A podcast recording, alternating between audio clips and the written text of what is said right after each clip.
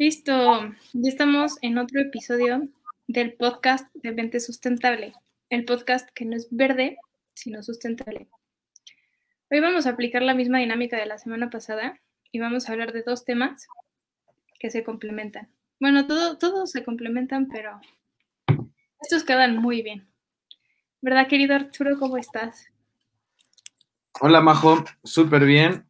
Muchísimas gracias. bienvenidos a todos es dos temas que se complementan, pues sí, sí, claramente. Vamos a hablar de huella ecológica y economía circular. Vamos a juntar estos dos grandes temas. Vamos a hacerlo de la manera más sencilla, carismática, divertida y, ya saben, nuestro toque. Con, con muchos ejemplos, digamos, y con mucho desviaciones, pero siempre, siempre interconectando. Muchas, risas. Creo que nunca nos faltan las risas. nunca faltan las risas. Eso me gustó. Me, recordó, hay, eh, había un meme, ¿no? Algo así como de hubo pobreza, hubo golpes, no sé, hubo muertes, pero nunca faltaron las risas. O sea, ahorita lo estoy exagerando, pero había algo así, ¿no? Este, creo que no lo vi, pero sí, seguramente hubo algo así. Mínimo hubo. No, pero que no era. Pero teníamos salud. Ah, o algo, ándale. Ah. Algo como el estilo. Así era. Sí, me acuerdo, me acuerdo. Había salud. Había salud, que es lo importante. De hecho. Y bueno, empecemos hablando de la huella ecológica. Ah, empecemos, hablando con la huella ecológica. Perfecto. Empecemos, rudo, ¿eh? Realmente te voy a decir algo antes de que empieces. Eh, para mí este tema de la huella ecológica es muy, muy importante. Para mí el, el reconocer, el hacernos responsables de nuestras acciones también va con esto, va desde el saber cuál es nuestro impacto. Un niño chiquito no va a saber su impacto de sus palabras. Cuando vas creciendo empiezas a saber eso, ¿no? Empiezas a reconocerlo y a hacerte responsable de ello. Por eso dicen la inocencia de los niños. O sea, al final, ¿cuántas veces te ha tocado que un niño chiquito dice algo inocente que obviamente él no sabe que hiere, él no sabe que, tiene alguna consecuencia, digamos, eh, empáticamente con otra persona? Y todos se ríen y es como, ja, qué chistoso, ¿no? Como algo inocente. Entonces, digamos que, que nosotros, antes de la huella ecológica, éramos ese niño que no sabía su impacto. Gracias a la huella ecológica, hoy podemos hacernos responsables y podemos eh, medirnos, podemos tomar acción para ya no estar por la, por la vida en, en modo inconsciente eh, lastimando al planeta, lastimando a terceros, porque todo está conectado, interconectado. Y bueno, era el gran eh, inicio que quería decir, porque sí es de suma importancia. recordemos que nuestro, nuestro superpoder es el conocimiento. Sí, sí, sí, sí, justo iba a decir que vamos, como dijiste, en un modo automático. Y después empezamos a hacernos preguntas como es que por qué pasan las cosas, es que por qué cada vez hay menos agua o por qué nos están cortando el agua. Y es justo como lo dijiste, empezamos a hacernos conscientes y eso es la huella ecológica. Eh, o sea, la huella ecológica es un indicador para conocer el grado de impacto que tenemos como sociedad sobre nuestro ambiente, sobre nuestros recursos, ¿sabes? Realmente, eh, digamos que el concepto de huella ecológica sale en los noventas, por ahí del 95, 96, surge de un señor, un investigador. Eh, ah, ¿te, acuerdas que te dije que siempre lo que se parecía mucho al de que decía que los alimentos y la y los humanos eran, ¿mandé? Maltis, Maltis, se, llama. Lo, creó Maltis eh, una cosa así, similar. disculpen que, no, que no lo diga, que no, que no sepa con, con exactitud el nombre, lo creó ese señor junto con otro que se llamaba William Reese.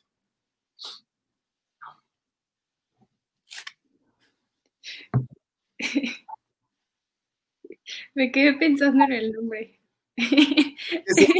Sí, sí, es que es Matis, pero siempre lo asocio, o sea, en mi mente, para tratar de recordarlo, lo asocio a, la teoría que te dije de Malthus. Ajá. Está, está. Bueno, es una muy buena forma de hacerlo, como asociar las cosas para que siempre estén fácil. Claro, entonces, eh, bueno, realmente eso es la huella ecológica. Entonces, eh, venga, expliquemos todo el show. ¿Por qué, vamos a hablar sobre esto que tenemos en pantalla para aquellos que pueden ver, sin los que están en el podcast? Ahorita los vamos a ir diciendo. Bueno, es que la reducción de los bosques, la crisis pesca, la crisis alimentaria, el daño y el agotamiento de las fuentes de agua o la contaminación son efectos muy graves y visibles del impacto negativo que estamos generando en el planeta. Y claramente esto incide en el cambio climático acelerado.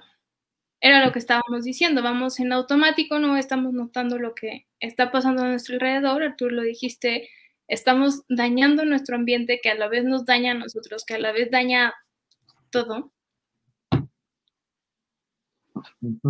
Y ya, lo vamos, ya nos vamos dando cuenta con estas cosas como lo decía hace rato, vamos entrando a momentos en que nos empezamos a quedar sin agua. En poco la Ciudad de México puede quedarse sin agua. A ver, algo muy sencillo. Eh, hace poquito retuiteé algo que decía la, la, jefa de gobierno de la Ciudad de México, que cuidaran mucho el agua porque el año pasado no llovió tanto y obviamente no hay reservas o hay muy pocas reservas no puedes estar consumiendo el mismo nivel de agua cuando ya no tienes eh, la misma cantidad de recurso. La escasez nos está llegando, nos está diciendo, hola, aquí estoy, hazme caso, ¿no? Y nosotros lo, en nuestro inconsciente, como niño chiquito, lo vemos y no tomamos acción, lo pasamos desapercibido. ¿Qué momento vamos a empezar a, hacer caso de eso hasta que nos pegue, hasta que no tengamos agua, hasta que nos recorten muy continuamente el, agua. ¿Y, qué va a pasar? Pues como las compras de pánico, va a pasar lo mismo con el agua. Todo el mundo va a llenar botes y tambos y, puede empezar hasta generar problemas de salud. El agua, eh, digamos, por tanto tiempo estancada, etcétera, ¿no? Pueden generar muchas cosas, hay una infinidad de cosas. Entonces, la finalidad de, todo lo que hacemos en, mente sustentable, todo lo que, lo que siempre hablamos Majo y yo es esta parte de prevenir todo eso. Si empiezas, imagínate esto, si desde el día uno que nosotros, Majo, empezamos a hablar de esto, hubiera puesto, hubieran juntado una, eh, digamos, 10 pesos, 15 pesos, es más, ni dinero. Si hubieran ido y, las Coca-Colas de 3 litros que vean, eh, o lo hubieran pedido para hacer un pequeño eh, centro de captación de agua pluvial en su casa, hoy en día ya lo tendrían. Sí, sí, sí, sí. ¿Sabes? Y obviamente con el tiempo puedes mejorarlo. A lo mejor y para no, porque no tenemos dinero, lo pones con botellas reciclables de plástico de Coca-Cola en 12 años, 3, 5 años, pues ya lo cambias y ya le pones otro material, ¿no? Algo más. Pero, pero el chiste es el, el recurso, que ya se está haciendo escaso. Claro, y el, también es el que nos vamos haciendo conscientes y vamos buscando maneras o investigando de cómo poder hacer las cosas, de cómo poder prevenirlo, de cómo poder mitigarlo, de qué recursos podemos usar, cuáles podemos disminuir. Claro. un poco de todo lo que hemos dicho. Ayer hice una pregunta eh, en nuestra red social favorita. No, no es cierto. Es que no, no tienen TikTok, pero ahí hice una pregunta y estaba hablando ayer ahí de algo muy cool. Eh, el hombre evoluciona gracias a la ley del mínimo esfuerzo. ¿Por qué digo esto? Eh, siempre buscamos, por ejemplo, a lo mejor, o sea, nosotros vivimos aquí y en, digamos, esta es nuestra cueva y a 10 kilómetros encuentras alimentos de muy alta calidad nutrimental, pero tienes que caminar 10 kilómetros. En cambio, aquí, enfrente de mi, de mi cueva, encuentro alimentos no tan alto nivel eh, nutrimental. ¿Tú qué harías? ¿Te vas hasta allá o te comes el de enfrente? Al final, la ley del mínimo esfuerzo dice que te comas el de enfrente porque vas a gastar más energía en ir hasta allá y regresar a pesar de que tenga más nutrimentos, pero los vas a desgastar. Entonces, cómete este que tiene menos nutrimentos, ¿no? En esa esencia, con esta ley del mínimo esfuerzo, el hombre empezó a evolucionar porque empieza a darse cuenta que necesita menos, eh, menos veces o necesita comer menos cuando se alimenta, por ejemplo, de carne, que si todo el día estuviera comiendo vegetales. Y empieza a meter dos comidas de carne, etcétera, ¿no? Esa es como, como la teoría de, de, evolutiva a partir de la ley del mínimo esfuerzo. Y este mínimo esfuerzo ya no tienes que estar buscando todo el día alimento. Ya, ya comes carne una vez o, dos al día y empieza este proceso de tener tiempo de ocio y empieza a ser creativo y empieza a imaginar, ¿no? Cómo poder hacer las cosas diferentes, cómo poder hacer las cosas más sencillas para ti. Y así empieza nuestra evolución. Entonces, de, eso estaba hablando ayer ahí. Y, y les, hice una, les, les decía que basado en la ley del mínimo esfuerzo, realmente es viable el desarrollo sustentable? Pues, pues si te pones a ver en términos realmente estrictos, pues no. ¿Por qué? Porque necesitas un esfuerzo. Eh, es más, requieres menos esfuerzo de salir de tu, de tu casa, subirte al carro para ir a la tienda, que salir de tu casa y caminar a la tienda es menor esfuerzo el que ocupas en el carro. Igual, sales de tu casa, vas a ir a trabajar, es menor esfuerzo subirte al carro y manejar que eh, salir de tu casa y agarrar el transporte público o bicicleta o lo que tú quieras. Es la ley del mínimo esfuerzo y así evolucionamos como sociedad. Entonces, si te opones, a, si lo planteamos desde el punto de vista de ley mínimo esfuerzo, sinceramente, no va a haber un cambio. Y se nota, la sociedad eh, no le gusta, o, vemos a, los, a los hombres, no les gusta hacer este tipo de cambios, ¿no? A los humanos, más bien, humanos, ¿no? Muy pocos hacen cosas, cambios, realmente. Tendrías, entonces esa es la, propuesta que, que siempre he dicho, tendría la sustentabilidad que encontrar una manera en la cual generes un mínimo esfuerzo para el hombre en comparación con fuentes que, son contaminantes o que generan un, eh, un, un, malestar, digamos, para el cuerpo y que generen todo este tipo de cosas, ¿no? Eh, entonces hablaba sobre esa evolución. Entonces regresamos como, como a, la, a la manera que yo veo para enfrentar esto, porque aún no hay maneras, digamos, no hay recursos para para hacerlo de un mínimo esfuerzo, entonces, pues te vas al lado de la conciencia, te vas al lado de, los beneficios que trae moverte, digamos, te vas al lado de, la salud, te vas al lado de, los factores eh, ambientales, climáticos y, y haces prospectivas al respecto. Porque hoy en día no es factible o digamos con, la, con esta teoría de la ley del mínimo esfuerzo, no se podría realmente. No tendríamos como humanidad poder estar ahí.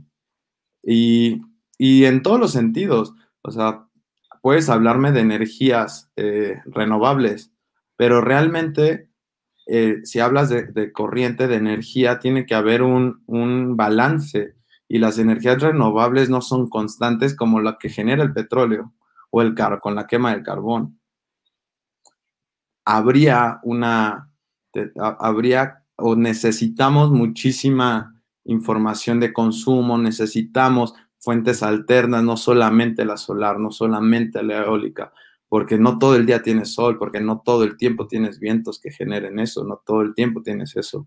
Entonces, eso provoca que haya una, digamos, un desbalance y truenas a, los, a, las, a, la, a la economía de cualquier país.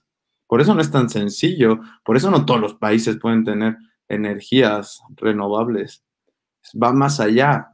Mucha gente te va a decir, sí, pongan energías renovables, celas solares, todo esto, pero a ver, es que hay conceptos detrás que debemos de ver. Tienes que ver que la energía, o sea, la, la vas pasando, tiene que haber una balanza.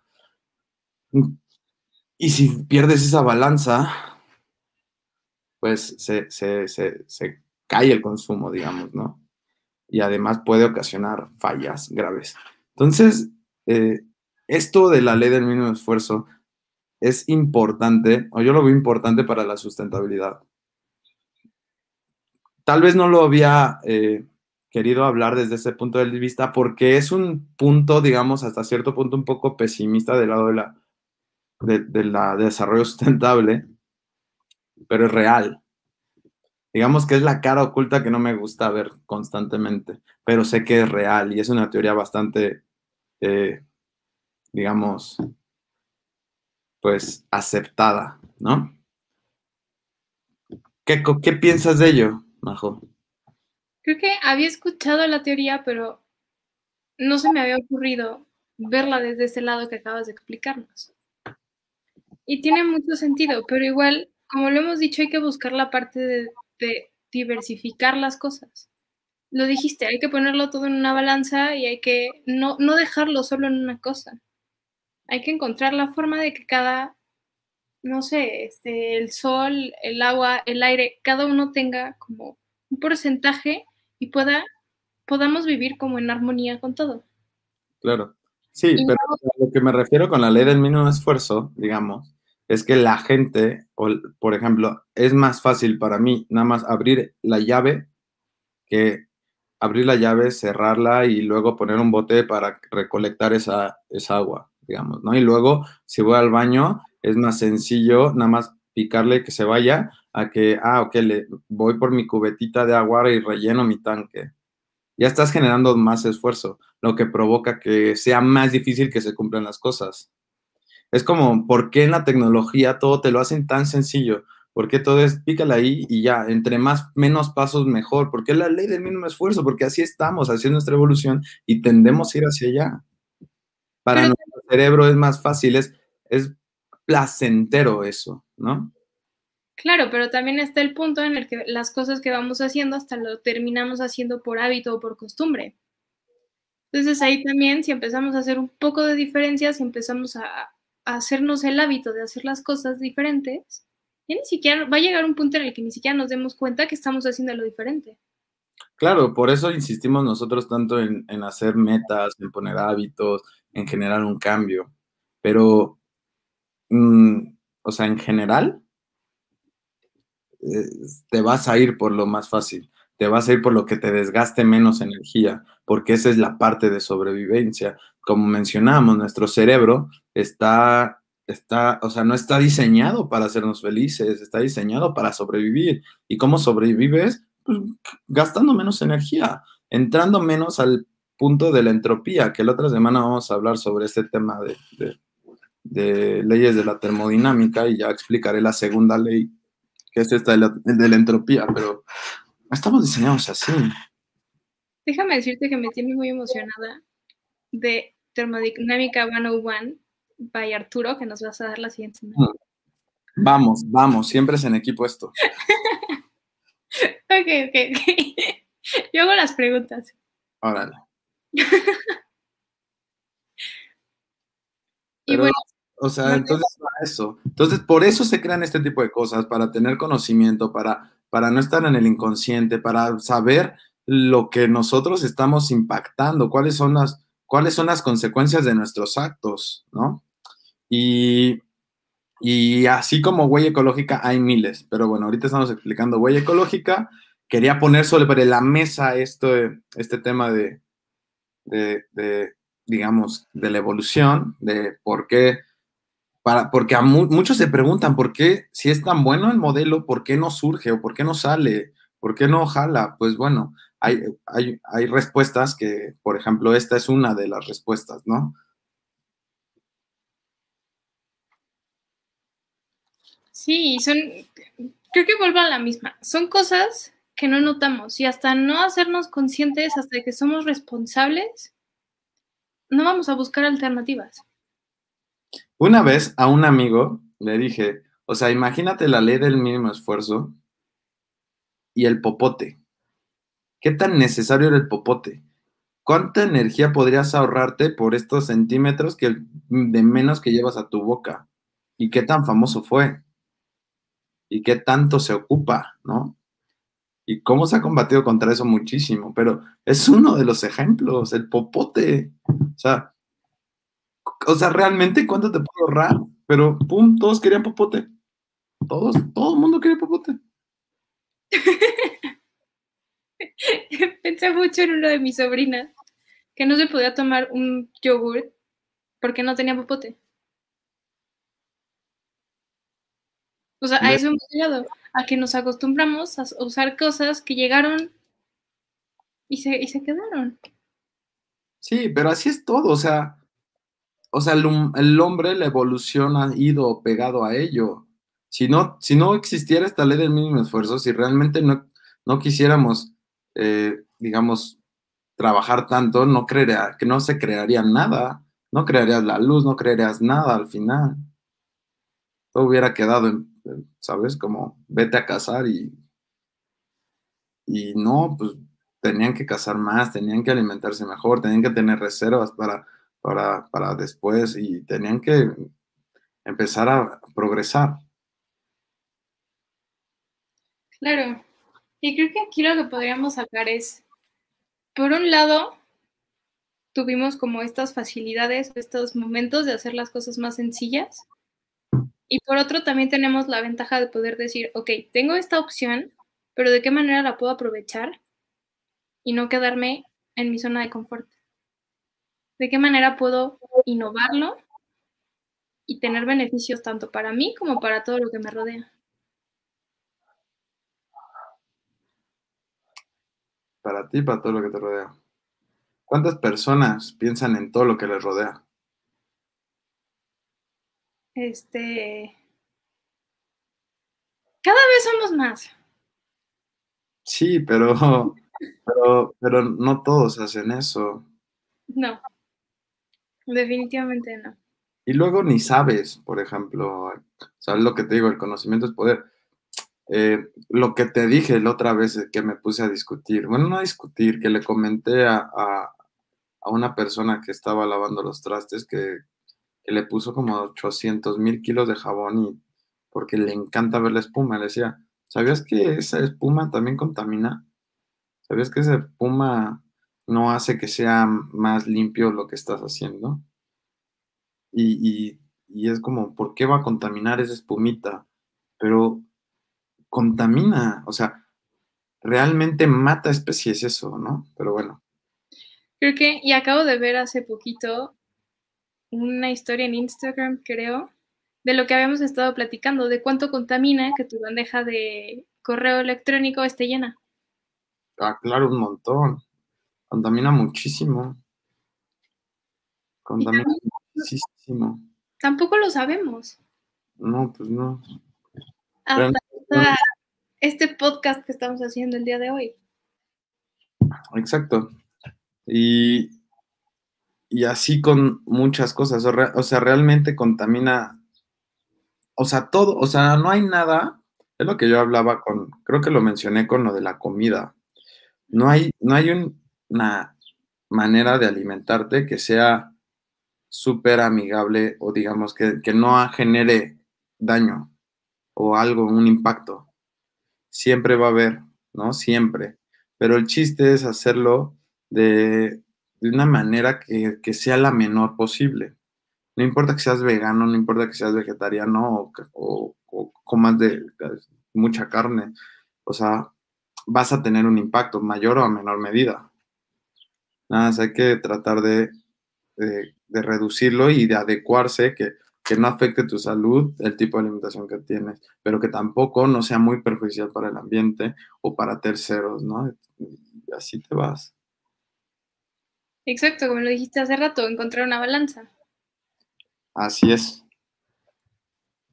Y bueno, hacernos responsables de la forma en la que podemos mejorar la situación con todo lo que emitimos y todos los gases de efecto invernadero que terminan en la atmósfera.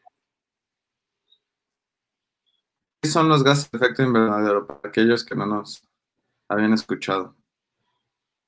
Son los gases que emitimos y que se van a la atmósfera.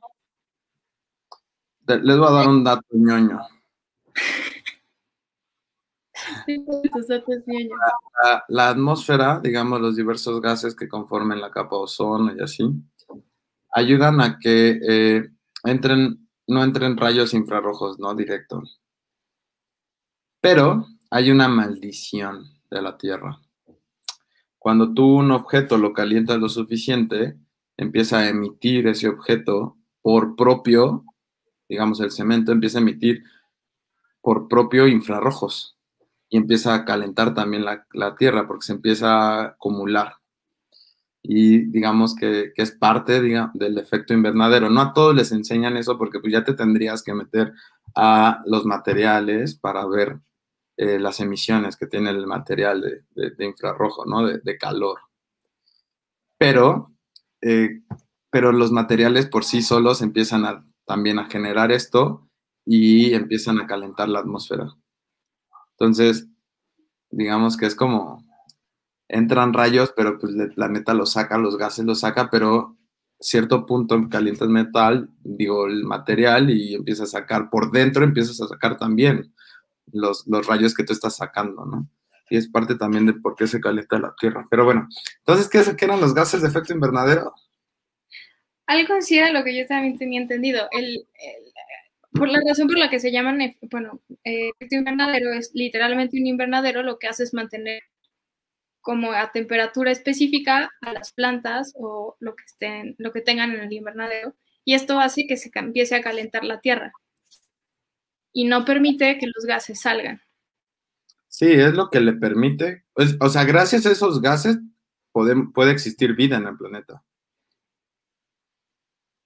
Si no, no podría existir vida, porque sería un planeta frío, se escaparía, no habría retención de, estos, de estos rayos del sol.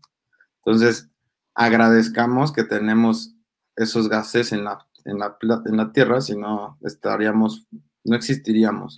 Lo que está pasando ahorita es que ya hay un exceso de esos gases. Exacto. ¿Cuáles son esos gases, Majito? ¿Mandé? ¿Cuáles son esos gases? Este. No me acuerdo. Nah, ¿cómo crees? Te juro que no me acuerdo. Los gases de efecto invernadero, empezando por el dióxido de, de carbono. Majito, ¿estás ahí? no a ver, te, voy a dar una ayudadita. Dióxido de carbono, eh, óxido nitroso, metano y, eh, bueno, el ozono, que es muy perjudicial a nivel de piso. O sea, el ozono allá arriba nos cubre, ¿no? Es nuestra barrera, pero acá abajo nos mata. Entonces, evitemos eso. Y, y el ozono acá abajo se crea por la combinación de los dióxidos de carbono con partículas orgánicas volátiles y el oxígeno. Bueno, eso es, más avanzado, pero bueno, eh, hay eso aquí. Y hay que ese tipo de gases porque son los que concentran el calor, ¿no? Son los que no permiten que salga este, este calor de, de la Tierra. Los empiezan a concentrar más y más y más. Y aquí entra el tema de la mitigación. Lo que ah. busca la mitigación es reducir estas emisiones que se producen por los gases al momento de, que se producen al momento de quemar combustibles fósiles que crean energía. Sí, la mayoría, el 50% más o menos de gases que emitimos en la atmósfera es por cuestión energética, por, por luz, digamos, ¿no? Por, por generar energía eléctrica. Eh, lo demás ya es transporte, industria y todo esto. Pero también hay algo importante, todo está en ciclos. Nosotros somos parte de ese ciclo también. Nosotros también estamos dentro del, de, digamos, somos seres contaminantes el simple hecho de, vivir. Eh, cuando nosotros te echas, hay unas flatulencias, también salen gases, ¿no? Son gases que sacamos, así como las vacas, ¿sabes? También sacan sus vacas. Nosotros también estamos en eso. O sea, cuando exhalamos, nosotros sacamos también eh, gases, entre ellos el agua también, ¿no? Por ejemplo, cada vez que respiramos y exhalamos, estamos sacando también agua. Cada 16 días, toda nuestra, todo el agua de nuestro cuerpo se, se genera, ¿no? Es lo que hablamos el otro día. Entonces, estamos en esta parte, no es que, o sea, esos gases siempre van a estar porque están en ciclos constantes. Pero el problema hoy en día es todo este show de excesos de la industria, ¿no? De nuestro consumo, de que estamos, eh, no sé, estamos viendo la tele y la dejamos prendidas dos, horas en lo que nos vamos a, al a la tienda, ¿no? O, dejas las luces prendidas o dejas algo, la llave del agua cayéndose. Ese tipo de, de cosas ya no deberían de pasar. Ese tipo de cosas ya no deberían de pasar, pero siguen pasando, por ejemplo, ¿no? Exacto, lo que yo veía en, temas de ciudades inteligentes, justo para poder hacer eficaz las cosas, para, para poder eliminar estos errores humanos, metes tecnología, ¿no? Un amigo, bueno, un colega, me mencionó un día que nosotros somos el Homo sapiens sapiens, ¿no?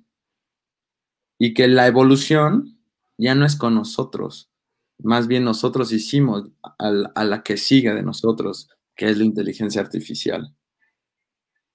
Y fue como de, wow, tienes razón.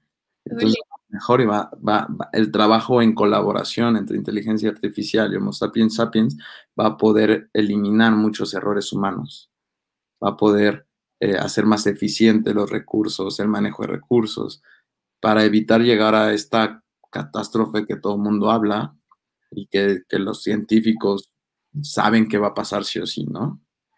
si, no, si seguimos con esto. Y eso nos lleva a la parte de la adaptación. Mitigamos, sí. Antes se, se, hablaba mucho de mitigar, de reducir los gases. Hoy nos damos cuenta que aunque mitiguemos, aunque lleguemos hoy a cero emisiones, va a haber consecuencias. Entonces hay que adaptarnos también, ¿no? Y por eso viene la adaptación. Sí, es el encontrar la forma de ya poder encontrar soluciones, no nada más un vamos a llegar a, como lo dijiste, vamos a llegar al cero. Ya hicimos, o sea, ya, ya lo causamos, ya vamos a tener un efecto. Ahora vamos a encontrar la forma de evitar que siga pasando y de qué manera vamos a poder protegernos. ¿De qué manera no va a ser tan desastroso todo lo que ya puede pasar? Claro. Exacto. ¿De qué manera? A ver, una, ¿de qué manera podemos sobrevivir o, tratar de salir avante ante situaciones extremas, de, climatológicas extremas? Es una. Y otra, al poder llevar día a día, por ejemplo, el que tú empieces a adaptarte a que a lo mejor dos días sí tengas agua y, los, y cinco no. ¿Cómo te vas a ir adaptando a eso? Eh, ¿Cómo van por ejemplo, los gobiernos? ¿Cómo te tienes que adaptar para las lluvias tan fuertes? Porque las lluvias, por el cambio y, este, hidrológico del planeta, a lo mejor, bueno, no es a lo mejor, así está pasando. Antes llovía tres meses ¿no? O cuatro, cinco, lo que tú quieras.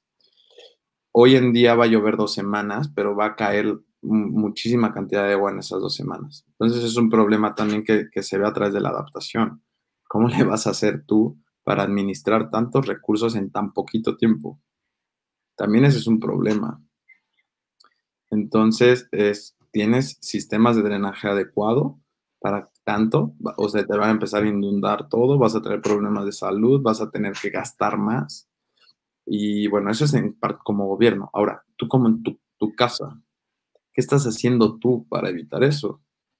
A ver, sí o sí va a pasar.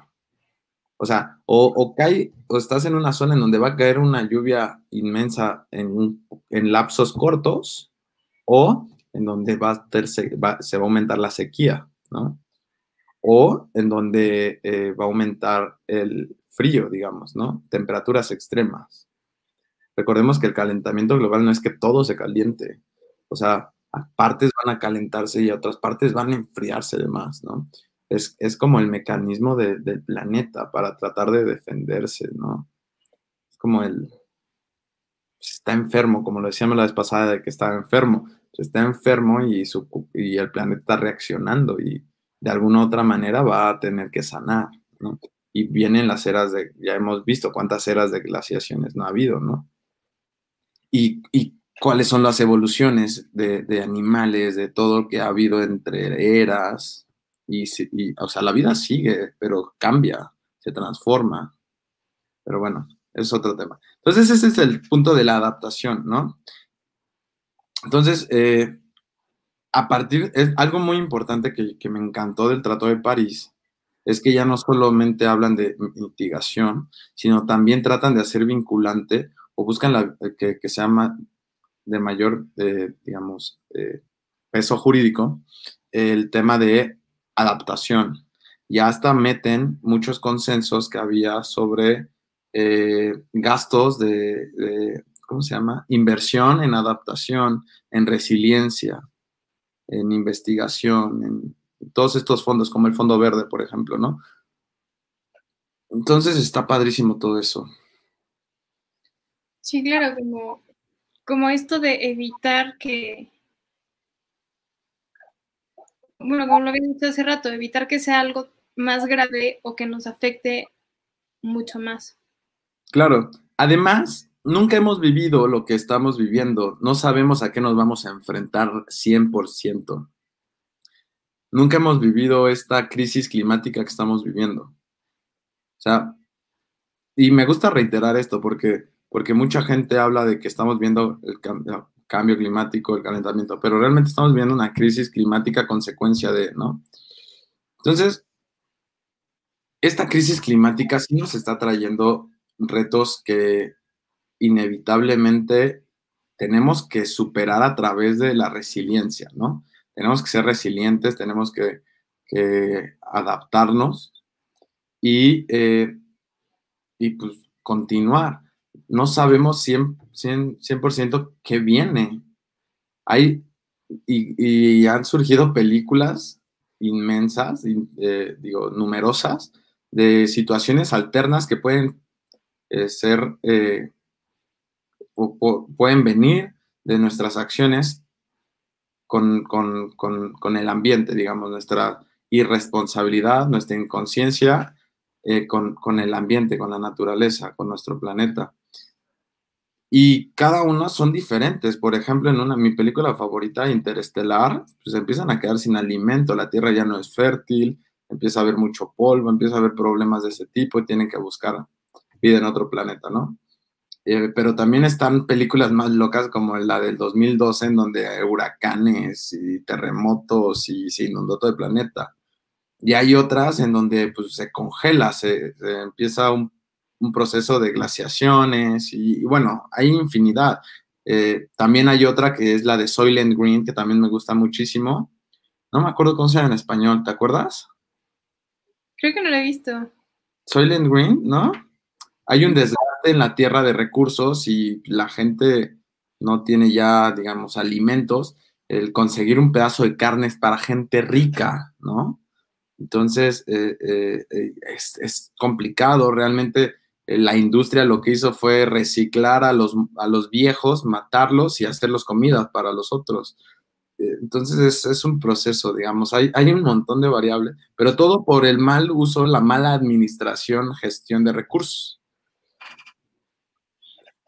Entonces te enfrentas a algo realmente no sabes qué viene, ¿no? Realmente no sabes qué pueda venir porque es la primera vez en la historia de la humanidad que vamos o estamos viviendo una crisis climática, que estamos acelerando de tal forma el cambio climático que estamos teniendo eh, cambios en el sistema hídrico. Y hay muchísimas, hay, hay digamos, una variedad inmensa de, de factores que pueden pasar. Puede pasar de que se detenga el flujo del agua entre frío y caliente en el mar y ya valimos, ¿no? Y, y, no es algo muy loco porque ya ha pasado. Cuando se descongeló toda la parte de Canadá, toda esa parte, pasó eso. Ahorita estamos viviendo un, un digamos, algo similar en el, en, el, en el sentido de que se está eh, derritiendo los, los, hemisferios, se están derritiendo los hemisferios y, bueno, y, y más cosas, ¿no? Entonces es como, podría pasar eso, que se frene el sistema hídrico, que empiecen las corrientes fría y caliente que se paren. ¿Sabes el problema que, nos, que, sería eso? Entonces vienen muchísimas, ¿no? El cambio de vientos, el cambio de, o sea, hay muchos factores. Entonces realmente no sabe a ciencia cierta qué pueda pasar. Lo, yo estoy más de la idea de, de, de, lo que hemos vivido, pero un poco más extremo, digamos, ¿no? Y hemos hablado de que los huracanes han tenido un aumento eh, de cinco veces, o si era cinco veces o, o 25%, no me acuerdo ahorita, pero han aumentado, ¿no? De, desde el, de, de, 20 años, en los últimos 20 años. Hemos hablado de la precipitación de lluvia, ¿no? Que ahora es más intensa y cae más metros cúbicos de agua por, por segundo. Y hemos hablado de la desertificación. Creo que hablé en, en algún momento de Siria, por ejemplo, que realmente la guerra de Siria también tiene fondos eh, ambientales. La, crisis que están teniendo allá para conseguir agua, el mal manejo de la administración pública con los recursos hídricos, empezó a generar estrés en la sociedad, empezó a generar eh, conflictos internos y ¡pum! estallan las cosas, ¿no? Y así es. Y luego vienen mitos increíbles para, yo creo que crean esos mitos con, con el afán de que, de que, la gente diga, chin, ya hay que reducir el consumo de petróleo, por ejemplo. El mito de que estamos acabando las reservas de petróleo. Eso es un mito, tenemos petróleo para un montón de años. Lo que estamos, lo que va a pasar es que se va a hacer más caro porque tienes que perforar un poco más, ya no está tan a, nivel, digamos, ¿no? Pero hay muchísimo petróleo y muchísimo carbón en la Tierra. Y de hecho es si, regresamos a lo que yo venía hablando, es, digamos, el recurso como por excelencia, porque te puede, mantener en equilibrio la, electricidad, ¿no? No es como las celdas solares, que pues durante el día te dieron algo y dependiendo también de la cantidad de nubosidad y todo es, la frecuencia de, de, energía eléctrica que te va a dar. Esta tú sabes que te va a generar esto, sí o sí, ¿no? Entonces tú con esa certeza ya puedes hacer un equilibrio, ¿no? Y por ejemplo, en México, que, eh, digamos, no hay una acumulación tal cual de la energía, pues entonces siempre estás en la, en la, en la balanza de que no se, no se genere más de la que se consume y viceversa. Entonces, ¿cómo se hace eso? Pues tienen un buen sistema de saber horas pico energéticos en México, ¿no? Entonces, eh, digamos, ¿qué pasaría si no, si no hubiera eso? Mm, yo no soy partidario de que, ¡pum!, eliminen todo porque pues, yo sé que hay consecuencias, pero sí soy partidario de que se vaya equilibrando las fuerzas, de que se vaya haciendo esto, ¿no? Por eso no se puede cortar de tajo todo, y lo hablamos en el Zero Waste, ¿se acuerdan? De que emocionalmente luego es como, ya, ya quiero esto, es la moda, y ¡pum!, ¿no? Tiro todos mis trastes y ahora puro ecológico y ya trato de no generar basura. Ese tipo de cambios tan cañones pero no, son, son arranques emocionales y somos seres humanos, somos seres emocionales y obviamente que vamos a tener ese tipo de, de, emociones y está padrísimo, pero también hay que manejarlas, ¿no? No, no solamente para lo negativo, también para lo positivo puedes traer repercusiones. Imagínate que, que un, llegue a presidente una persona que tiene este tipo de arranques y de repente, ¡pum!, tengo el arranque y todo ya va a ser por celda solar en el país y este equilibrio se pierde y necesitas más consumo, pero no tienes la reserva para los consumos y crasheas todo el sistema eléctrico. Nada más por un arranque emocional, porque quieres ser eh, eh, ecológico, ¿no? Y eso es algo que hemos tratado mucho de ver aquí en Mente Sustentable. Realmente si quieres ser sustentable, no, no debes de hacer eso. Esa es una medida ecológica y mal pensada. Sustentable va más allá, pero bueno, este, me alargué muchísimo. Creo que de, de repente me apasiono con, con, todo este tipo de cosas. Una, una, muchas gracias por, por, por ayudarme con este monólogo. en este monólogo. Continuamos, Majito. Está muy cool que hagas eso, porque aparte vas bueno, yo voy aprendiendo mucho y sé que todos vamos aprendiendo mucho. Y solo me gustaría hacer un comentario. cuando hablábamos en el episodio de las extinciones, de que va a pasar un cambio climático, va a pasar, o se va a calentar o se va a enfriar. El problema es que lo estamos acelerando y por lo tanto estamos acelerando que las extinciones de especies sean mucho más rápido de lo que tenían que ser, por ejemplo, por decir algo. Tienen un lapso y nosotros estamos haciendo que sea mucho más corto. Y aquí es en donde viene lo que hablábamos sobre la huella ecológica. Esta es ver el impacto que genera la humanidad sobre los recursos y servicios que prestan los ecosistemas de la Tierra. Esto quiere decir que es, es una forma de medir la presión que le estamos metiendo al planeta con nuestro estilo de vida qué tanto tiempo le estamos permitiendo a la Tierra regenerarse en sus tiempos y no llegando al overshoot day. Claro. Sí, realmente es, es eso. La huella ecológica es esta herramienta que te va a determinar cuánto espacio terrestre y marino se necesita para producir todos los recursos y bienes que consumimos ¿no? en nuestro día a día. Entonces, ah, algo importante, también es la, eh, la parte o la superficie que, es, que también se necesita para absorber todos los desechos que generamos, ¿no? Sí, ¿qué pasa con todo lo que desechamos y a dónde se va y qué fin tiene? Como lo hablamos con Zero Waste, disminuir esta cantidad de, de lo que llamamos residuos, o bueno, de lo que llamamos basura y, adelante van a entender. ¿Cómo? Que más adelante van a entender por qué lo estamos relacionando con economía circular. Sí, ah, bueno, todavía no entramos a la parte de economía circular, es un pasito más allá, pero, pero sí, realmente la huella ecológica es eso. Eh, hoy en día eh, tenemos, ay, ¿te acuerdas de los datos, Majo? ¿Cuáles? De la de cuántas, cuántas hectáreas por persona ahorita eh, es, del tamaño de nuestra huella, porque se mide a partir de, eh, de hectárea, digamos. El resultado es en hectáreas por hombre. Así como, como digamos, la velocidad es kilómetros por hora, esta medición es hectárea por hombre, ¿no? Entonces es como, eh, creo que, creo que nuestra huella ecológica, no, no, estoy muy, muy seguro del dato, pero eh, era de 2.73 hectáreas por persona, por habitante, digamos, ¿no? Es el impacto. Creo que justo eran como tres. Sí, algo así.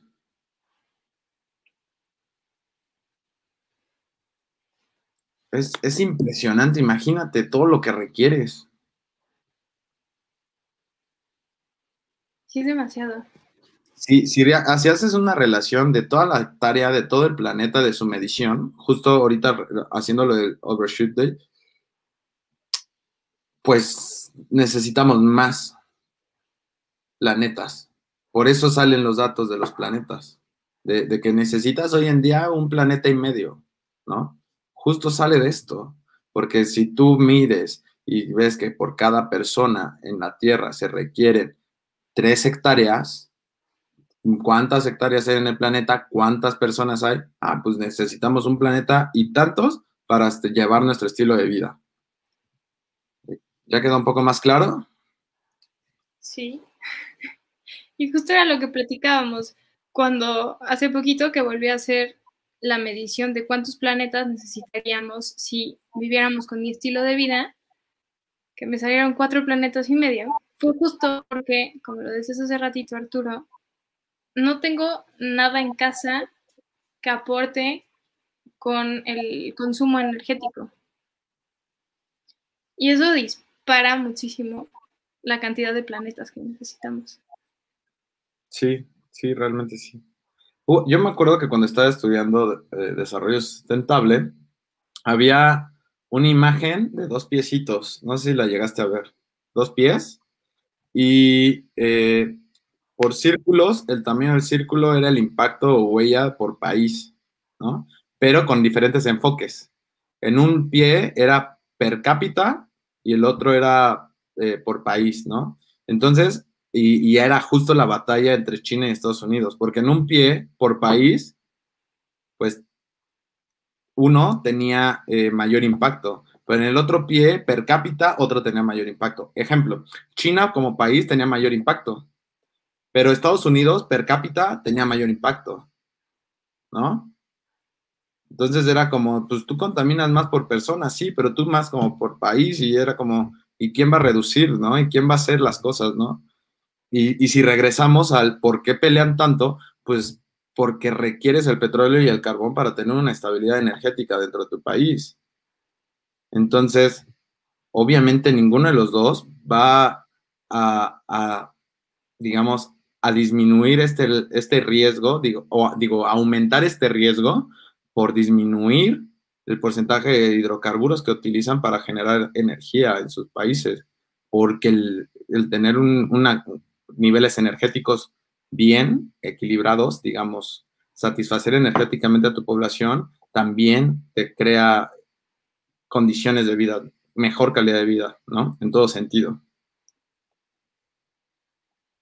Qué locura. No, llegué a ver esos, esos piecitos, los voy a buscar. Sí, búscalos, están padres. Por ahí los debo de tener, pero ya tiene tantos años que estudié eso. Sí, pero está, la verdad está bastante cool. Sí, te creo, sí los voy a buscar. A mí me gusta mucho Footprint. Bueno, este, el que hice, bueno, que está en la foto en quienes están viendo el video del podcast. Quienes no pueden ir a Instagram y ahí en destacados tenemos todas las páginas dinámicas para que puedan ver como indicadores. Están muy Pero sí, váyanse a, ver sus huellas ecológicas, está padrísimo, empiezan a conocer. Y em, también algo interesante es eso, o sea, también no, no te cases con una cosa, también hay que ver diferentes factores. Así como ahorita les digo lo del piecito entre países y su lucha, pues también ustedes, o sea, ahorita como dijo Majito, es que no tenía energía y no sé qué y salí muy alto, sí, pero, pero, o sea, ¿qué estás midiendo? ¿Realmente cuáles son las bases? Eh, cuáles son los factores, cuáles, o sea, tienes que ver todo eso. ¿Es importante verlo? Pues sí, pero tampoco no te vayas a martirizar, a eso es lo que voy, ¿no?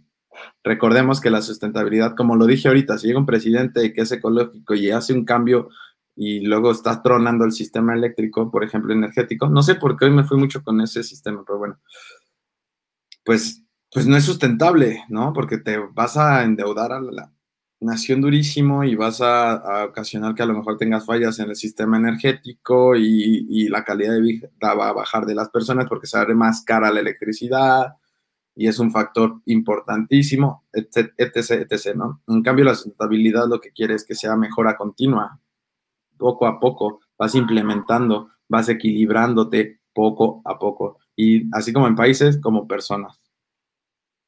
Sí, claro, y buscar en qué podemos hacer cambios rápidos y en qué tiene que ser un cambio paulatino. Y justo como lo dijiste, no, no enfocarnos nada más en que ya que estoy haciendo mal o si salí súper alto y necesito cuatro planetas, sino mejor de qué manera puedo reducir esos cuatro planetas. Ándale, ándale. me gustó. Pero bueno, eh, continúa, Majito. Creo que eh, hoy, hoy, hoy me fui mucho con esto, pero con lo de la energía, pero creo que es importante. Creo que es una base cañoncísima y creo que me empecé a ir por la energía por lo que comenté de que es el 50% de las emisiones. Como que ya de ahí fue como pum, pum, pum, pum, pum. De ahí me agarré durísimo. De hecho. Y bueno, y, la, ajá, menciona. Yo ya iba a entrar a economía circular. Ah, ¿ya ibas a entrar a economía circular? No, no es cierto. No, está bien, hay que entrar a economía circular. Ya llevamos 55 minutos de, de, en, cuanto a la economía circular, a ver, la economía circular viene a hacer frente a lo que veníamos manejando todo el tiempo de economía lineal. ¿Qué es economía lineal? Economía lineal es yo extraigo de la tierra eh, algún recurso, lo paso a, que se modifique ese recurso para al último tener un bien, ¿no? Imagínate, extraes minerales, eh, petróleo, lo que tú, todo lo que necesitas de recursos, lo transformas para que tengas hoy en día tu computadora, tu teléfono. Y la economía lineal es, tienes tu teléfono, llega a tus manos y tú cuando lo cambias lo tiras, ¿no? A la basura. Entonces tiene un principio y tiene un final. Esa es economía lineal. Economía circular. Al, al hacer frente a esto, al visualizarlo en tu cabeza, puedes ver que eh, tiene un inicio, pero no un final, tal cual. Más bien tiene un inicio y la parte última se pega al inicio, ¿no? Lo que busca la economía circular es ya no sacar más materia prima virgen.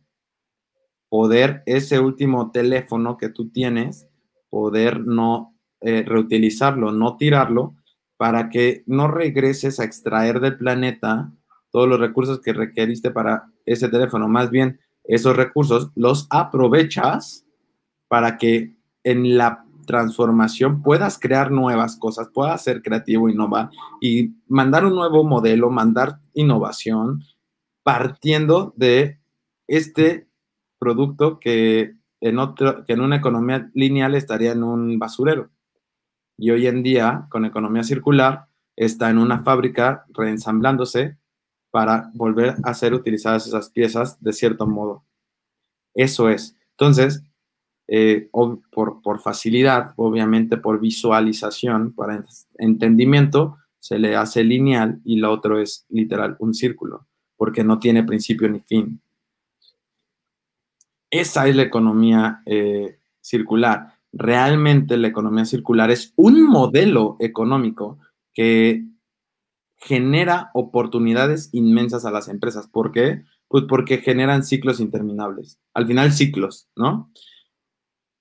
Si tú te pones en, este papel, nosotros salimos beneficiados y lo hablábamos en algún episodio, porque si ya no tengo que extraer recursos, ya no tengo que comprar ese recurso y regresa a mí este teléfono, esta tableta, esta computadora, este, lo que tú quieras, y nada más tengo que reensamblar, tengo que cambiar piezas, tengo que moldear a partir de ahí, pues va a salir más barato. Ya, ya, ya evitaste la contaminación de un transporte de, de, la zona en donde extraen minas, recursos hacia tu planta, ya evitaste el gasto de trabajadores de esa zona. En cambio, mejoraste el sistema porque ahora contratas calidad, contratas trabajadores de calidad que vean y rediseñen tus productos para que tengan, sean inteligentes en el sentido de que van a poder reutilizarse sus piezas en cierto punto, ¿no? No van a requerir tanto trabajo. Obviamente todo ese ahorro, todo eso también va a tener un beneficio a la sociedad porque van vamos a tener productos asequibles, más accesibles, digamos, ¿no? Con menor impacto ambiental y vamos a dejar de, extraer tantos recursos de la tierra. Eso es por lo que yo digo que es eh, el modelo bueno, para mí es un modelo muy bueno, muy factible y que puede ocasionar muchísimo bienestar tanto a las personas como a las empresas y, los gobiernos, ¿no? Obviamente, siempre viendo al, al ambiente, a la naturaleza. Y es una respuesta a la escasez que venimos hablando. Recordemos que todo, todo, todo, todo, todo requiere recursos para su fabricación, eléctricos, petrolíferos, eh, hídricos, minerales, etcétera, todo. Entonces, eh, vas a estarte ahorrando muchísimo de esos recursos y vas a tener más en, ti. En vez de que el, en vez de poner una, en el gobierno, digamos, en aprietos entre darle agua a su población o a las empresas que le dan dinero a su población para que sobrevivan, digamos, vas a, va a haber una mayor, un mayor flujo ahí, ¿no? Eh, como ejemplo. Entonces, eso es la economía eh, eh, circular. Realmente eliminas el concepto de desecho, de, basura, digamos, de, de, de la mente y empiezas a ver que puedes ocupar eso que tú llamas basura, para otros es un recurso que puede ser reutilizable, ¿no? Entonces, se pretende llegar a ese punto en donde se, se una ese ciclo y que sea realmente interminable, que siempre puedas volver a crear sin tener que extraer materia virgen. Creo que lo explicaste bastante desmenuzado, bastante sencillo. Sí, y más por el tiempo, Majito, porque nos aventamos mucho en huella ecológica y, es importante hablar de economía circular. Pero sí, creo que lo que le agregaría es, o bueno, es que la economía circular usa como ejemplo a la naturaleza, en la que, como lo hemos hablado muchas veces, no tiene basura y todo tiene una forma de regresar. Por ejemplo, un plátano que termina siendo tierra, o bueno, que todo termina siendo un beneficio para otro ser en la naturaleza. Sí, pues tan simple la cadena alimenticia, ¿no?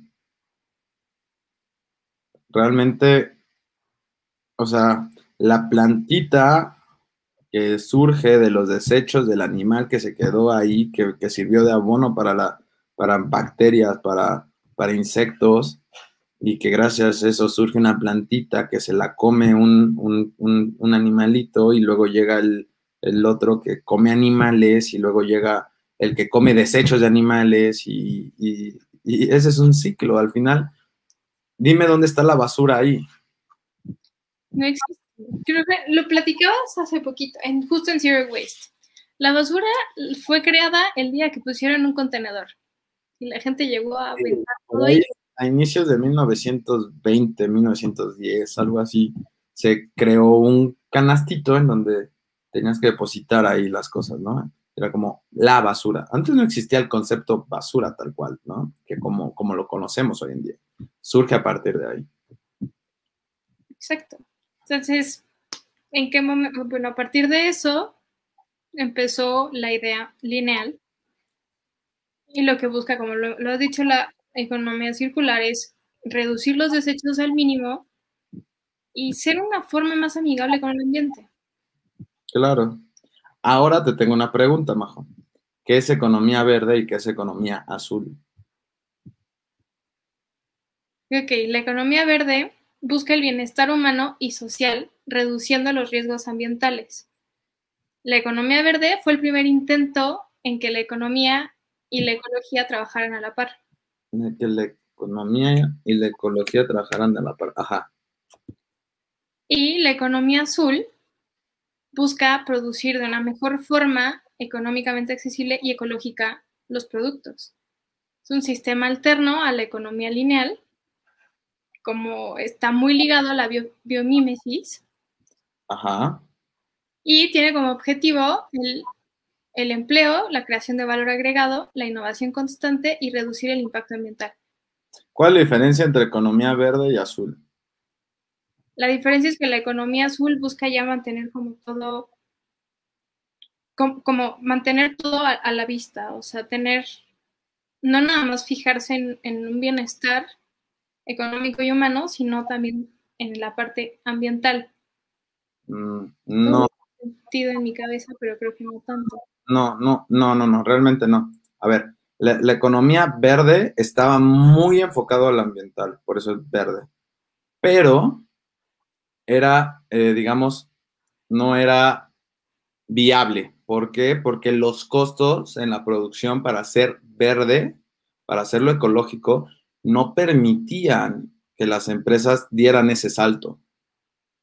O sea, obviamente sí era bueno para el humano, para la sociedad y, obviamente verde para el ambiente, pero no era bueno para eh, un sistema económico tal cual, ¿no? Porque las empresas tenían que o si lo querían hacer, tenían que desembolsar muchísimo dinero de los, del cual, pues a lo mejor no iba a tener retorno, ¿no?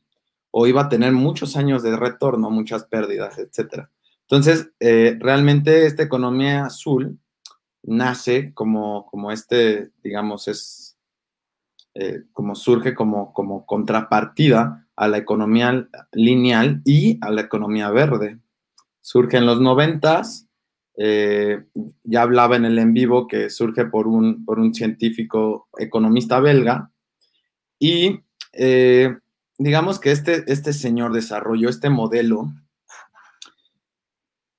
porque, o sea, surge porque en los noventas había una, estaba como en apogeo la economía verde. Todo el mundo hablaba de la economía verde y querían economía verde según, menos las empresas, ¿no? Porque no les convenía.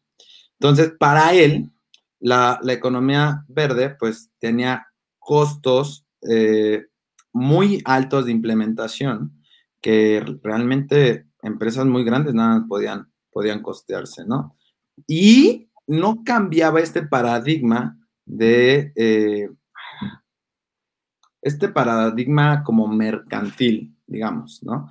Este paradigma de, eh, pues que estaba basado como en esta justicia social, digamos, este, este paradigma de, competencia, de, pues sí, de competencia por, costos muy bajos, ¿no? Y en cambio, eh, la economía azul, pues se concentra en la creación de valor agregado y en la mejora, digamos, continua de los procesos y no solamente en lo ecológico también se ve como, como que tiene un lente hacia las empresas, hacia la industria y dice, a ver, yo sé que es muy caro que saques este, este digamos, hagas esta transformación y, tengas, digamos, la etiqueta de economía verde. Eh, propongo esto, que es economía azul, propongo que, no estés compitiendo por costos bajos, mejor da calidad, mejor da valor agregado, eh, da, da, productos buenos, que, permanezcan un poco más, que, la gente, al final lo que, lo que se dice es que la gente, si tú le das un producto de calidad, si le das un producto que la atraiga, ella lo va a comprar y no le va a importar esos 10 pesos más, ¿no? O 20 pesos más, o 100 pesos más. Entonces, esta economía azul eh, realmente fue planteada y fue como solicitada por el Club de Roma, que ya hemos hablado de, estos, de este grupo de, filósofos, economistas, de, pensadores, que, políticos, que, este, que, siempre buscan e influyen en las, eh, ¿cómo le podríamos decir? En el replanteamiento, en el repensar del futuro o del porvenir del planeta, ¿no? De la humanidad. Entonces sale de ahí ese, ese modelo económico propuesto por este belga y a mí se me hace muy bueno, complementario a la economía circular, con bases buenísimas en la biomémesis, que para mí siempre pongo el ejemplo, por ejemplo, del plástico, que, es mejor ocupar polímeros, biopolímeros, que polímeros de, de los 400 y tantos polímeros que existen, mejor ocupa biopolímeros, ¿no? es plástico, pero es un plástico que viene de la naturaleza. Es un plástico que se degrada, que, no está ahí flotando todo el tiempo. ¿Por qué? Porque gracias a la biomímesis te das cuenta que hay insectos, que hay árboles que tienen polímeros. Entonces los extraes, haces algún, hay un proceso para tener plástico, bioplástico, biopolímeros, ¿no? Entonces, eso es lo que más me encanta de esta, de esta eh, economía azul y esa es la gran diferencia que tiene con la economía verde. Claro, ya tiene un panorama más amplio y toma en cuenta un poco más de todo. Sí, exacto. ¿Y cuáles son sus objetivos de esta economía azul? Pues casi lo de lo que la mayoría quiere, ¿no? Que haya mejores empleos, que haya creación de valor en los productos, calidad, innovación, siempre mejora continua, digamos, creatividad, cero residuos llegar al cero residuos. Ese es, digamos, como, como su aporte. Como los, objetivos, digamos, ¿no? Ajá, y como lo estábamos diciendo, el quitarnos otra vez la idea de la basura. Así es. Todo pueda regresar, que todo pueda tener una segunda oportunidad.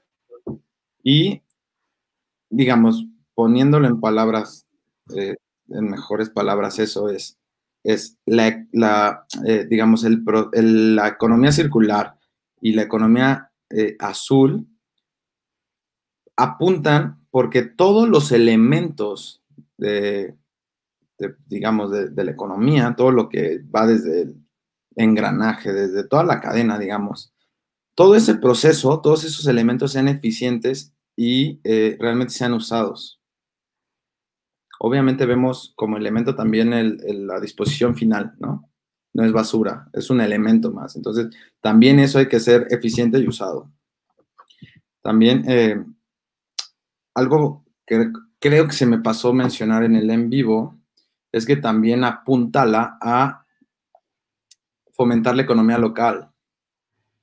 si tú tienes aquí material para poder crear un ladrillo, ¿por qué voy a importar un ladrillo? ¿no? Exacto. Entonces también busca eso, ¿no? Digamos que, tienes que mirar los recursos que tienes a tu alrededor. Sí, como lo estábamos diciendo, ser conscientes, notarlo. No casarnos con una sola idea y decir, como lo acabas de decir, traerlo todo de fuera. Exacto. Procesarlo y volverlo a llevar a otro lado. Así es, así es, así es. Y realmente, si les gusta el tema, podrían leerse el libro de Economía Azul. Ah, por ahí lo tengo. Lo voy a buscar en mi librero. Va, para ponerlo de recomendación el domingo. Se llama así, literal, se llama así, The Blue Economy. Y, digamos, ese es el super aporte. A mí me gusta mucho este, este principio, este modelo económico. Va pegado a la economía circular.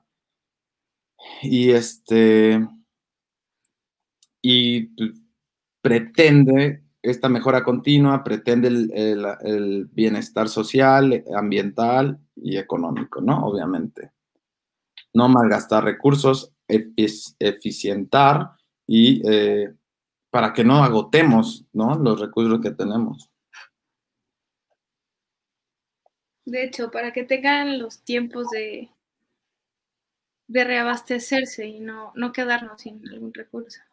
Claro, y otro tema importante que va dentro de la mano de, de economía circular es el tema del reciclaje, ya que la filosofía, digamos, el, modo de pensar de la economía circular va hacia la reparación, reutilización y reciclaje. Entonces, es más, hay cinco R's que son muy importantes dentro de eh, la economía circular. ¿Las podrías decir, Majo? Sí. Es bueno, reciclar, reusar. No las estoy diciendo en orden. No, no importa el orden, no importa el orden. Rechazar, reducir, reutilizar, reciclar y rediseñar. Ok, de eso es el más importante rediseñar. En la economía circular es más importante, ¿por qué? Porque tú diseñas un producto ya con la tendencia o ya sabiendo que ese producto va a poderse reincorporar a cierto proceso de tu de, transformación para poder innovar, para poder crear algo nuevo con esas piezas, con, o sea, ya está diseñado así. Entonces, esa es la mejor manera. Después viene rechazar, luego ya lo, demás, ¿no? Reciclar y todo. Y en el, en el punto de reciclar hay dos grandes diferencias y que, me encanta que la gente conozca. ¿Por qué? Porque la gente se va con la onda de que compra un producto que dice que es reciclable y ya compra y, dice, ay, ya, ¿para qué cargo mi botecito este? Si el que me dan desechable y reciclable, pues lo tiro porque sé que lo están reciclando, ¿no? No, no hagas eso, porque hay dos tipos de reciclaje. Está el supra reciclaje, que es el upcycling, o el infra reciclaje, que es el, el este, downcycling, ¿no? Estos dos términos están, eh, los crea un señor que se llama Rainer Please en el 94. Fíjense las fechas, qué interesante, ¿no? ¿Recuerdas la fecha que te dije en que se creó la economía azul majo? Ahorita la, la menciono. ¿Mande? La economía azul. Ajá. ¿Los noventas? En los noventas, exacto. Entonces todo esto se crea en los noventas. Realmente, eh, economía azul, de, también la de huella ecológica sale en el 96, 94 también. O sea, imagínate esto, ¿no? Todo es, todo, todo el aporte tan impresionante de, de, esa, década. Entonces, vienen estos dos tipos de reciclajes, ¿no? O sea, no es lo mismo infra que, que supra. Y la gente no conoce esto. El infrarreciclaje o el downcycling es un ciclo en donde el producto resultante, digamos, o sea, tú tienes un producto y lo vas a reciclar. Ese producto resultante es de menor calidad y valor, tanto económicamente como ecológicamente, ¿no? Que, obviamente que el, que el original.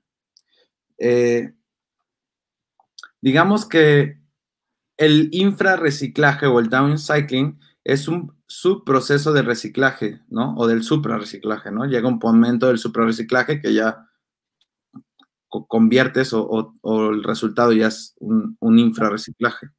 Entonces, esto quiere decir que para transformar algo, primero hay que descomponerlo, se descompone molecularmente, físicamente, y pues bueno, tienes un subproducto infra por debajo.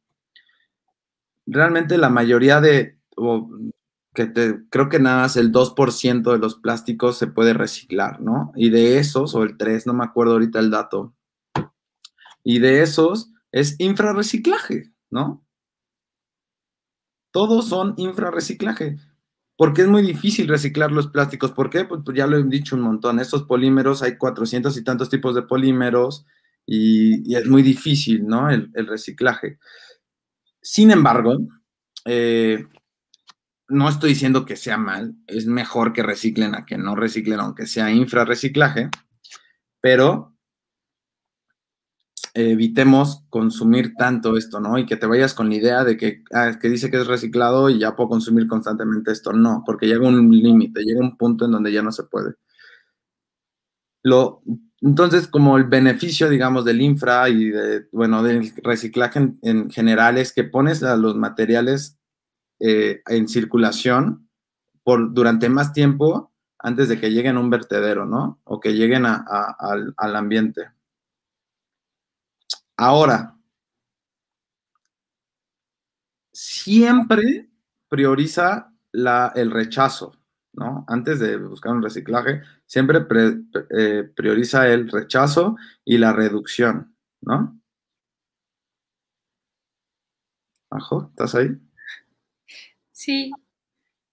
Creo que el mejor ejemplo que habías puesto para, esto es el downcycling, downcycling, es cuando hacen con una botella de plástico una bolsa de, plástico. Ah, sí, eso es infracycling completamente. Ya le dieron un tiempo más de uso, sin embargo, regresa. No hay otra cosa más. regresa muy rápido. O sea, y además recordemos que contamina, el hecho de reciclar también lleva una huella ecológica, ¿no? Requieres energía para la transformación, requieres recursos para esa transformación, ¿no? Todo está interconectado. Y bueno, ese es el infracycling. Entonces, obviamente, por contracorriente, ya te estarás o ya se estarán imaginando que es el upcycling o el supra reciclaje, ¿no? Igual, como, como digo, es de Rain, de este Rainer Please. Pero eh, para el reciclaje hubo dos aportes valiosísimos, uno por William McDonough y el otro por Michael Brognar en el año 2002. O sea, yo ya, yo, ya, seguí en la primaria. acababa de entrar a primaria. ¿No acabas de entrar? Yo acababa de entrar a primaria. Yo, en el 2002 eh, estaba en primaria, digamos, no, no sé en qué año, no sé en qué, grado. Pero bueno, mientras yo estaba en primaria había dos señores muy cool pensando ya en estos problemas, ¿no? Y en el upcycling, este es, digamos, eh, el upcycling se refiere a este estadio avanzado de la reutilización de las cosas, en donde eh, los materiales que desechados, tanto orgánicos como inorgánicos, son sometidos a estos procesos, a estos tratamientos, a esta transformación que les menciono, que también genera huellas, digamos, tal vez menores, y mejor no tirar basura y reciclarla que, no hacerlo, ¿verdad? Bueno, entonces estas transformaciones, estos, tratamientos son repensados y recreados con el fin de regenerar y alargar el ciclo de, aprovechamiento de, los materiales. Realmente este proceso eh, está dentro o es prioritario, digamos, dentro de la economía circular y obviamente lo que hace es revalorizar los desechos, digamos. ¿Por qué revalorizar? Cuando tú de una bolsa, de, un bote de plástico te dan una bolsa de plástico, esto no le tiene valor para ti, lo tiras al bote de basura. Así literal, es como, ah, un solo uso. En cambio, en el upcycling tú buscas revalorizar, porque que la gente vea ese valor, digamos, y diga, ay, no, no lo voy a acechar ahorita, no, no, o sea, me va a durar tanto, voy a, voy a tener aquí, eh, no sé, lo que sea, lo que hayan transformado, y que tenga un mayor valor ecológico. Ahorita ya hablamos, digamos, de, todo el tema de la huella ecológica, que, que, pues, nos llevamos casi una hora ahí. Digamos que esta huella ecológica se puede ir reduciendo, como les mencioné, era importante para la huella ecológica, ecológica también los desechos que nosotros teníamos, ¿no? El deterioro, digamos, no solamente es lo que extraemos, sino también el pedazo de tierra o territorio que requieres para tus desechos, ¿no? Entonces, imagínate la reducción que hay cuando eh, empiezas a utilizar upcycling, que le das mayor valor, que permanece el producto por más tiempo en el mercado, que no solamente es la bolsita que volviste a tirar luego, luego, sino ya es algo de mayor valor que te puede generar hasta años puedes tener en tu casa. Entonces, ese, eso, eh, eh, digamos, esa, esa medición podría reducirse gracias a, esta economía circular y al upcycling, ¿no? Por eso para mí es, es importantísimo crear medidas de, de suprarreciclaje. Eh, otro ejemplo muy bueno del, del suprarreciclaje para que lo entendamos en comparación, de la misma botella de plástico que, que, reutilizaste para hacer una bolsa, de esa misma botella de plástico la puedes reutilizar, digo, reciclar, y en vez de hacer infra, lo vuelves supra y creas unos pantalones de unos mezclilla, digamos, jeans. Ocupas el plástico por unos jeans que te van a durar seis meses, un año, no sé, en lugar de una bolsa o diez bolsas de plástico que van a terminar luego, luego en la basura. Eso es eh, upcycling, eso es supra reciclaje. Y favorecemos a todos estos procesos de los que hemos hablado, de, de la huella ecológica, del overshoot day, y etcétera, etcétera. ¿Por qué? Porque ya no vas a estar, digamos, si creas un pantalón de esos, vas a comprar un pantalón de esos en lugar de comprarte uno que requirió que extrajeras material virgen, ¿no? Entonces, apoyas en todo el proceso. Siempre hay que tener en mente todo el proceso, todo el círculo, ¿no? Todo el ciclo de las cosas, porque todo está interconectado. A lo mejor y tú ves cíclicamente el producto del plástico, pero está interconectado, por ejemplo, ahorita ya lo hicimos con el ciclo de, los, de las prendas, digamos, ¿no? Del, del fast fashion, y, así te vas a ir metiendo con todos los ciclos en una interrelación y interoperabilidad, ¿no? Estas interconexiones de las que siempre hemos hablado. Y bueno, algo que quieras aportar, señorita Majito. Sí, justo con lo que acabas de decir, convertirnos en consumidores responsables y sustentables. Como lo dijiste, saber de dónde vienen los productos que consumimos y en dónde terminan y qué procesos llevan. Y ahorita me acordé, hay, una como campaña, no me acuerdo muy bien de cómo se llama, pero lo que hacen es sacan las redes que se quedan en el mar Y con esas redes buscan hacer diferentes artículos, como me acuerdo mucho de unos lentes, creo que tenían hasta un tablero de ajedrez. Voy a buscarlo y se los pongo en, okay. las recomendaciones. Pero también es esta forma, como lo decíamos, de rediseñar las cosas, de buscar la forma de innovar y de que con lo que ya existe, hacer algo nuevo. Claro, exacto.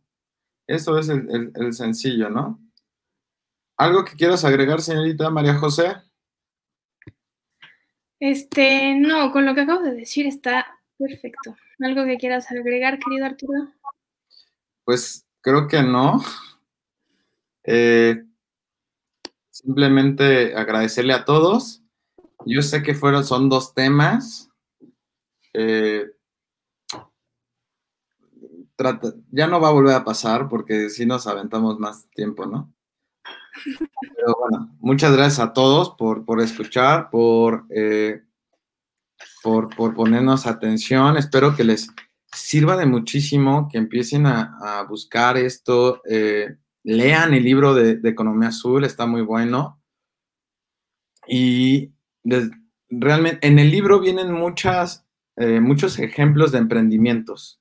Entonces, también para todos ellos que están en un emprendimiento, que quieren crear algo, el libro los va a guiar también mucho en ese sentido.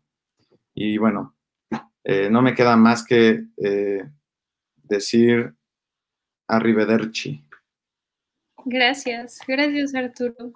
Muchísimas gracias a todos. Aquí su servilleta, Arturo Arias. Del otro lado, la señorita María José, que nos hacer este tipo de cosas. Es que estoy viendo, es que me, como no, te, no, tuve, no Estoy echándome la pura colección Starbucks aquí, ¿eh? ¿Qué onda? No debería, no, no, me debería de dar pena esto, pero bueno. Qué bonita tarde, tía. Es, es, para no, no tirar plástico, pero bueno. Bonito día a todos. Chao. Bye.